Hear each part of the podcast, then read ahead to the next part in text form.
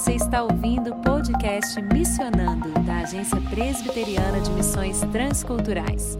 É a ABMT aproximando você do universo da missão transcultural. Você encontra o nosso podcast nas principais plataformas de áudio. É só seguir, curtir e compartilhar.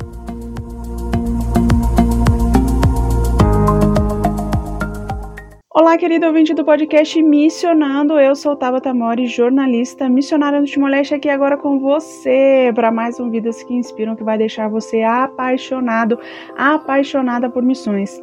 Hoje eu vou falar sobre o tio Cam, missionário estadunidense que mudou para sempre o trabalho de tradução da Bíblia, transformando em algo essencial para a obra missionária. Quer saber como ele fez isso? Então fica comigo e seja inspirado. William Cameron Townsend nasceu em 9 de julho de 1896 em Eastvale, Califórnia, Estados Unidos. Ele é o filho mais velho de William Hammond Townsend e Molly Cormack Townsend. Seus pais eram membros da Igreja Presbiteriana de Clearwater e Cameron teve em seu pai um exemplo de dependência e compromisso com Deus, e isso impactou a sua vida e a de seus irmãos. As orações de seu pai sempre terminavam com uma frase: que o conhecimento do Senhor cubra a terra, assim como as águas cobrem o mar. Durante sua infância e juventude, a família de fazendeiros sofria com a crise que abateu os Estados Unidos no final do século XIX, início do XX, e Cameron e seus irmãos tiveram que trabalhar. Ainda adolescente, ele saiu da escola e fazia o transporte dos alunos na carroça da família. Townsend teve que quase morrer afogado em um rio em Fresno, ah, quando brincava com seus primos aos 14 anos para começar a levar a vida mais a sério. E foi aí que ele decidiu então por uma profissão, a de professor. Ele se graduou em licenciatura em 1914, aos 18 anos, e já seguiu para o Occidental College, uma universidade presbiteriana em Pasadena, também na Califórnia. Essa universidade oferecia o curso de Educação, Ciência e Artes Liberais aliadas com grego, latim, filosofia e estudo da Bíblia. E, e o tempo de é, Cameron na universidade foi essencial para sua formação missionária. Foi ali que ele se envolveu com o Movimento Voluntário Estudantil, MVE, que fazia viagens transculturais, e um dia seu amigo Rob lhe deu um livro que contava a biografia do grande missionário Hudson Taylor, fundador da China Island Mission, e cada vez mais Cameron se sentia chamado para o trabalho transcultural. Mas, um dia, quando questionado por quê? Por que ele queria ser missionário? Ele respondeu: Não sei. Bom, essa não foi uma boa resposta para um compromisso tão grande, não é mesmo? Ainda assim, já no final dos seus estudos, Cameron soube que a Casa da Bíblia de Los Angeles estava à procura de pessoas para serem colportores. Sabe o que é isso, querido ouvinte? É um trabalho que eu também faço no Timor-Leste. São vendedores ambulantes de Bíblias e literatura cristã. cristã. E no caso da missão, fundada pelo presbiteriano Lyman Stewart em 1898, o foco era distribuir Bíblias na América Latina. E de fato, a Casa da Bíblia de Los Angeles alcançou 22 países de língua espanhola e foi com eles que Cameron se candidatou e foi aceito para trabalhar na Guatemala. Contudo, a família de Cameron não recebeu a notícia de que o jovem queria ser missionário com muita alegria. Muito pelo contrário, eles ficaram preocupados, principalmente porque não sentiam firmeza na sua vocação. Mas um dia, um bilhete mudou tudo. Bilhete porque seu pai ficou surdo e a comunicação com ele era toda por escrito. Cameron tinha encontrado a resposta e ele escreveu: A maior necessidade está onde se encontram as maiores trevas. E foi então que o Espírito Santo mostrou para o seu pai, William Townsend, que seu filho era a resposta às suas orações, quando ele terminava cada uma delas dizendo que o conhecimento do Senhor cubra a terra, como as águas cobrem o mar. E você, querido ouvinte, você, por acaso, que é um vocacionado, uma vocacionada, você sabe por que quer ser um missionário? Qual é a sua motivação? Saber essa resposta é essencial para o ministério sadio. E se você ainda não tem uma boa resposta, Pergunte a Deus.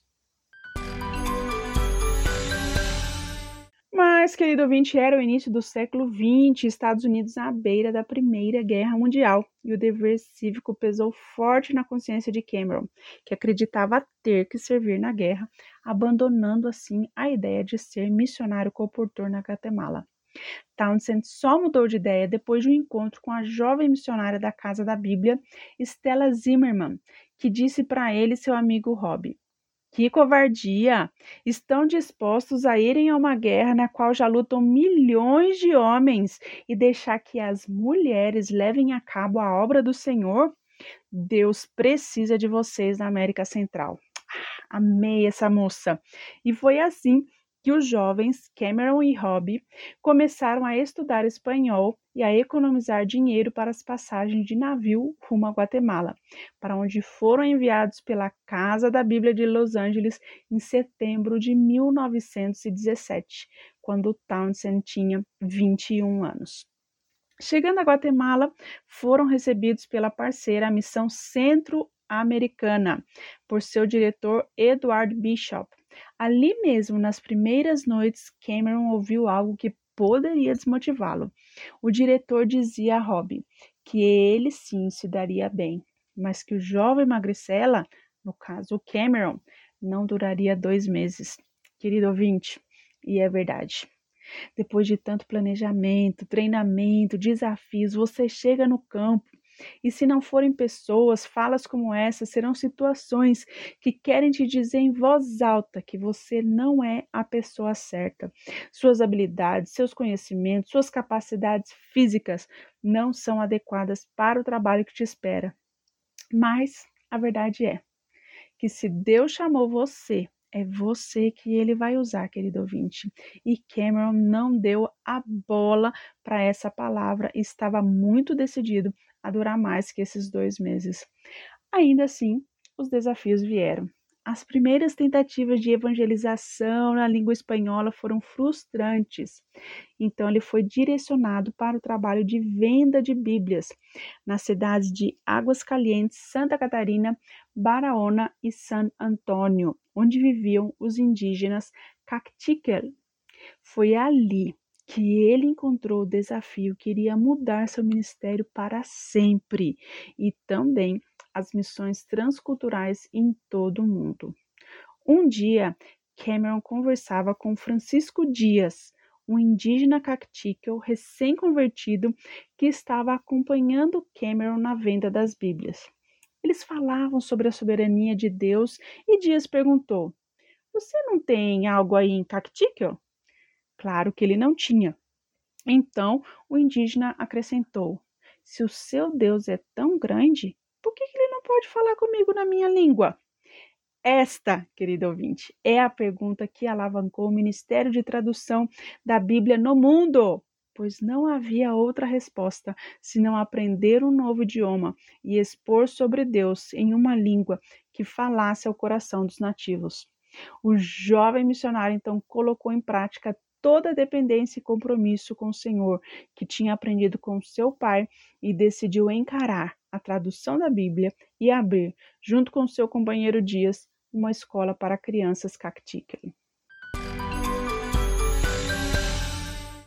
Lá no início do seu segundo ano de ministério, no Natal de 1918, na cidade da Guatemala, Cameron conheceu a missionária estadunidense Elvira Malmstrom de 26 anos, com quem se casou no ano seguinte.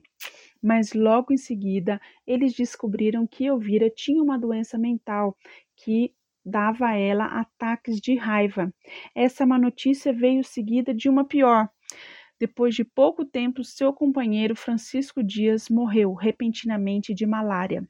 Mas a morte de Dias só serviu para impulsionar Cameron a cumprir a promessa de que entregaria o Novo Testamento na língua cactíquel, coisa que ele fez em 1929. Em 11 anos de trabalho, Cameron analisou a língua e a gramática, criou o alfabeto, a escrita e traduziu o Novo Testamento. Então, seu trabalho ficou conhecido. Certo dia, ele recebeu uma carta de um mexicano, Moisés Sáenz, pedindo que ele fosse iniciar um trabalho semelhante no México, mas a missão centro-americana não aceitou, afinal, eles tinham acabado de receber a Bíblia em espanhol. Mas a vida não acontece como planejado e eles descobriram, tanto Elvira quanto Cameron, que estavam doentes. Cameron com tuberculose e Elvira com uma doença no coração, e isso os forçou a deixar a Guatemala e voltar para os Estados Unidos em busca de um tratamento. Foram 15 anos de trabalho de Cameron na Guatemala e depois disso sua equipe continuou por lá. Outros missionários chegaram, mas quais são os desafios desse país hoje? Ouça agora na voz do missionário da PMT, Gary de Leon, sobre as necessidades da Guatemala hoje. Eu sou guatemalteco, meu nome é Gary, eu casei com brasileira Raquel. É, a gente tem dois filhos. A gente trabalhou na Guatemala por 12 anos. E graças a Deus, todos os missionários fizeram um trabalho muito bom. E agora, Guatemala é um país muito evangelizado. Creio que o desafio maior agora é o discipulado. A gente tem muitas igrejas lá. 90% dos guatemaltecos falam que conhecem de Jesus, acreditam que a Bíblia é a palavra de Deus. Mas não dá para ver nas estatísticas, por exemplo, de violência no país. É um dos países mais violentos do mundo. É um país onde é, é muito comum roubo, muito comum a mentira, muito comum a corrupção, muito comum a violência, mortes por per capita, né? Então, cadê a influência do povo de Deus na Guatemala? Muitos falam que eh, os missionários fizeram um bom trabalho de evangelização, mas as igrejas não fizeram um trabalho de discipulado. Então, se, se alguém escuta de Jesus, muitas vezes vai levantar a mão e vai falar: Eu acredito, e, e vai ficar assim, né? Não vai viver uma vida como Deus quer que é, com a vontade dele, não vai viver os princípios bíblicos da Bíblia, sino é, só vai a, a, a viver um evangelho superficial. Então, eu acho que esse é o, o desafio maior da Guatemala. Se alguém vai trabalhar lá, tem que trabalhar com uma visão de discipulado nas igrejas. Tem muitas igrejas lá que estão trabalhando, desafortunadamente, muitas delas, a doutrina está indo muito para o lado de evangelho de prosperidade, né, que está fazendo tanto dano no país. Então, é importante chegar lá com uma doutrina sana, um discipulado, e falar com a igreja que a importância que é caminhar com a pessoa e não só falar de Jesus, também viver como Ele quer que a gente viva e ensinar os princípios bíblicos no dia a dia, né? Gary e sua família estão agora trabalhando com refugiados na Espanha e a Guatemala é um campo que, como disse Stella Zimmerman, precisa de você. Se você quer se candidatar a missionário da PMT, acesse apmt.org.br. E se você quer saber mais sobre o trabalho do Gary e da Raquel é, na Espanha, acesse também apmt.org.br ou acesse o link deles aqui na descrição do nosso programa. Está pensando em se preparar para o campo missionário? Está em dúvida e quer saber mais sobre missões? O CFM, o Centro de Formação Missiológica da APMT, é um curso que prepara você para o campo transcultural. São 17 módulos com professores capacitados, com experiência de campo e acadêmica, além de um estágio transcultural, que vão dar a você ferramentas para trabalhar no campo dentro e fora do Brasil. Ou vão ajudar a ampliar sua visão para atuar na igreja local. Você que é missionário, líder, vocacionado e membro de qualquer agência e denominação, venha se preparar para o trabalho missionário com o CFM. Mais informações em apmt.org.br/cfm. De volta aos Estados Unidos, o pensamento de que haviam milhares de línguas sem uma porção sequer da Bíblia continuou movimentando o ministério de Cameron, mas sozinho ele entendeu não poderia dar conta do desafio. Foi aí que fundou ou cofundou três grandes organizações missionárias que juntas são a maior e mais influente de todos os tempos. Primeiro ele pensou: tenho que treinar mais obreiros. E assim ele iniciou em 1934, junto com Leonard Livingston Ledgers, o Camp Wycliffe, um programa de treinamento linguístico e de sobrevivência na selva, que leva o nome de nada menos que o primeiro tradutor da Bíblia completa para o inglês, John Wycliffe. Era um treinamento dado em sete semanas nos meses de verão, chamado Summer Institute of Linguistics, a SIL, que é Instituto Linguístico de Verão. E os alunos desse treinamento seriam enviados inicialmente ao México, respondendo àquela carta convite. Foi nesses acampamentos que ele recebeu o carinhoso apelido de Tio Ken. No início da década de 40, Townsend sentiu a necessidade de separar o trabalho mais acadêmico, de estudo, promoção das línguas nativas, vinculando essa área à CIL, e o trabalho específico de tradução da Bíblia, promoção das necessidades, levantamento de recursos, é, levantamento do, do informação sobre os campos de trabalho e as necessidades de tradução e isso deixando com a Wycliffe Bible Translators. E em 42, a Wycliffe já era uma organização missionária internacional que contava com 44 missionários. Nesse mesmo ano, o treinamento de verão contou com uma super turma de 130 estudantes. E a terceira organização é uma área bem diferente. Em 1945, através de uma parceria com a comunidade cristã de aviadores missionários, tem a ver com avião, eles compraram um avião, mas o piloto não tinha muita experiência e eles sofreram um acidente. Então a preocupação com o bem-estar das equipes de tradução começou a aparecer. E Cameron então levou para a diretoria da Wycliffe da Sil a ideia de uma nova organização, um novo ministério, para que eles provassem a, a, o início de um treinamento uh, e de investimento em aviões que pudessem promover essa logística de viagens, suprimentos para os missionários em locais de difícil acesso. Tipo asas de socorro, se você conhece esse ministério, né?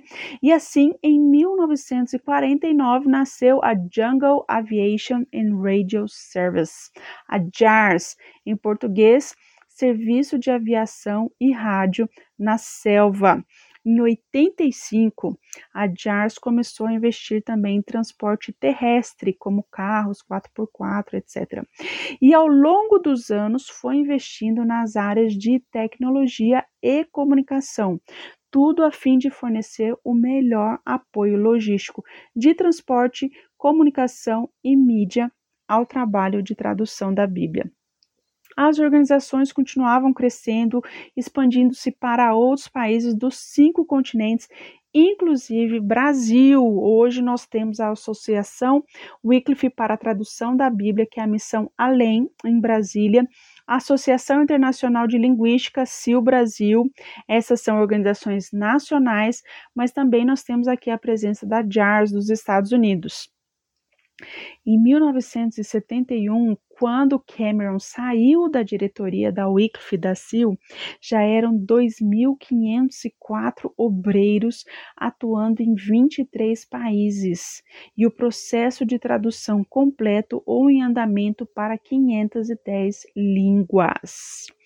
Querido ouvinte, teria muito para se falar sobre a história dessas organizações, mas o foco aqui é a vida do Townsend. E ela é tão rica e intensa que não cabe em um podcast. Mas você pode acessar o site dessas organizações e saber mais sobre a história e o trabalho delas no Brasil e fora do Brasil. Acesse Wycliffe, W-Y-C L-I-F-F-E. Acesse também Sil Brasil, S-I-L Brasil.org.br e JARS, J-A-A-R-S, JARS.org. Combinado? E voltando ao Turken, em agosto de 1935 ele chegava ao México com 18 de seus alunos. Ele se instalou em Tetelchingo, uma pequena comunidade indígena na cidade de Cuautla, Morelos, México. O seu trabalho de apoio e fortalecimento das línguas nativas chamou a atenção do prefeito. Na verdade, o prefeito começou a ler a Bíblia e traduzia para o idioma asteca, e fazendo essa tradução e lendo para sua própria devocional, ele se converteu. E não só do prefeito, o próprio presidente Lázaro Cárdenas, que era meio anticristão, ficou ah, envolvido com o trabalho de fortalecimento das línguas nativas e apoiou o Cameron e, consequentemente, apoiou o trabalho de tradução da Bíblia. E Cameron e o presidente chegaram a ter até certa amizade. Em 44, numa viagem de descanso aos Estados Unidos, a doença de Elvira se agrava, ela acaba falecendo. Cameron não teve filhos com a Elvira, mas dois anos mais tarde ele se casa com uma professora de educação infantil que era também membro da Wycliffe, Elaine Miekle, e com ela sim ele tem quatro filhos: Grace, Joy, Elaine Nadel e William. Nessa mesma época, Cameron foi conhecer o trabalho no Peru e lá estabeleceu uma equipe de 23 missionários, dedicando depois 17 anos de sua vida aos grupos linguísticos do Peru. Dali ele partiu para a Colômbia e a gente sabe que ele estudou e influenciou outras muitas nações da América Latina. Agora o tio Khan já está com mais de 70 anos e você pensa que ele parou por aí? Não, senhor. Cameron e Elaine decidiram encarar um novo desafio ministerial e entre os anos de 68 e 75 fizeram 11 viagens à região do Cáucaso, entre o Mar Negro e o Mar Cáspio, na antiga União Soviética, onde fizeram o estudo cultural, linguístico e educacional da região. Aos 73 anos, ele volta aos Estados Unidos mais uma vez por questões de saúde. Só que nessa viagem, ele conhece o presidente Richard Nixon, para quem ele pede o apoio para conseguir 1.800 novos tradutores linguistas. Querido ouvinte, nunca perca uma boa oportunidade.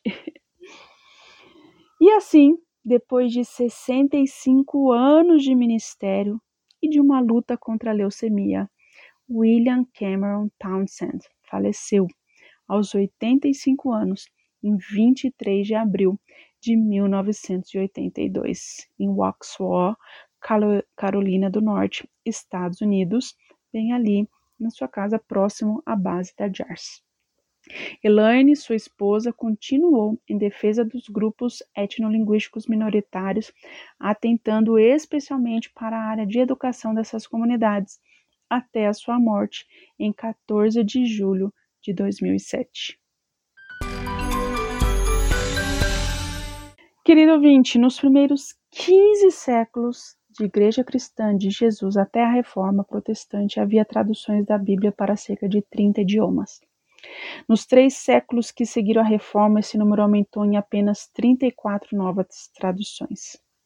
É verdade que no século XIX surgiram grandes tradutores como William Carey, Adoniran Judson, Woodson Taylor, mas foi Cameron, querido ouvinte, que fez a tradução da Bíblia ser vista como algo essencial para a obra missionária. Cinco governos latinos declararam Cameron um benfeitor das populações linguisticamente isoladas da América em 79, a Unesco deu um prêmio para Sil pelo excelente trabalho em Papua de Guiné, além de outras homenagens dentro e fora dos Estados Unidos. Juntas, Wycliffe, Seal e Jars desempenharam um papel significativo na tradução de mais de 600 Novos Testamentos e Bíblias. A Seal publicou cerca de 48 mil pesquisas descrevendo e analisando 2.590 línguas faladas por cerca de 1,7 bilhão de pessoas em quase 100 países. Hoje, graças aos esforços de todas as agências de tradução e das sociedades bíblicas de todo o mundo, 5,9 bilhões de pessoas têm acesso à Bíblia completa em sua língua. Mas o desafio, querido ouvinte, continua. Segundo a Aliança Global Wycliffe, cerca de 1.300 línguas aguardam o início da tradução e outras 1.300. O estudo da língua já começou, mas ainda não foi traduzido nenhuma porção da Bíblia. Juntos, esses dois grupos somam cerca de 36% das línguas mundiais. Querido ouvinte, é um desafio que exige uma resposta nossa, a Igreja Brasileira. Eu termino esse podcast com uma frase inspiradora do tio Ken. O maior missionário de todos é a Bíblia na própria língua que as pessoas falam. Nunca precisa de férias e nem a consideram estrangeira. Que a vida de William Cameron Townsend, tio Ken, possa inspirar você, querido ouvinte. E este foi o podcast Missionando, uma produção da equipe de comunicação da APMT. Produção e locução de Jussi Heredes, Lucila Ribas, Nilceia Parisi, Raquel Henrique e Tabata Mori. Edição Patrícia de Oliveira. Este podcast contou com informações de enciclopédiaoferkansas.net, gramaticateologica.blogspot.com, jars.org, proel.org, radarmissionário.org, sil.org, townsend.sil.org, ultimato.com.br, wycliffe.org e revista Ensaios Teológicos, volume 6, número 2, dezembro de 2020, acessado em ensaiosteuológicos.fbp.edu.br.